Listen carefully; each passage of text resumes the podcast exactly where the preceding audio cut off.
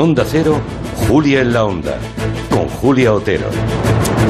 Ya lo sabrán, este fin de semana varios varones socialistas han transmitido su protesta por el posible apoyo de Bildu a los presupuestos generales del Estado.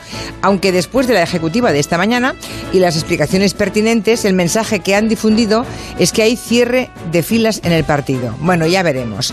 Este mediodía, el expresidente Zapatero, en cuyo mandato ETA dejó de matar, defendía la necesidad de aprobar los presupuestos con todos los votos posibles. Insistía en que Bildu debería reconocer el daño causado, cosa que no ha ocurrido. Pero a continuación añadía... Que la democracia debe ser coherente y generosa. La esencia de la democracia. La coherencia es que dijimos a aquellos que estaban en la violencia, que dejaran la violencia para que estuvieran las instituciones. No era una trampa, era la convicción democrática de lo que es la democracia, de la superioridad moral de la democracia, de la generosidad de la democracia. Un gran debate político, ético, moral. Vamos a debatir sobre este asunto que ha incendiado a la oposición del Partido Popular en todo el tiempo de gabinete. ¿Hay que pasar página?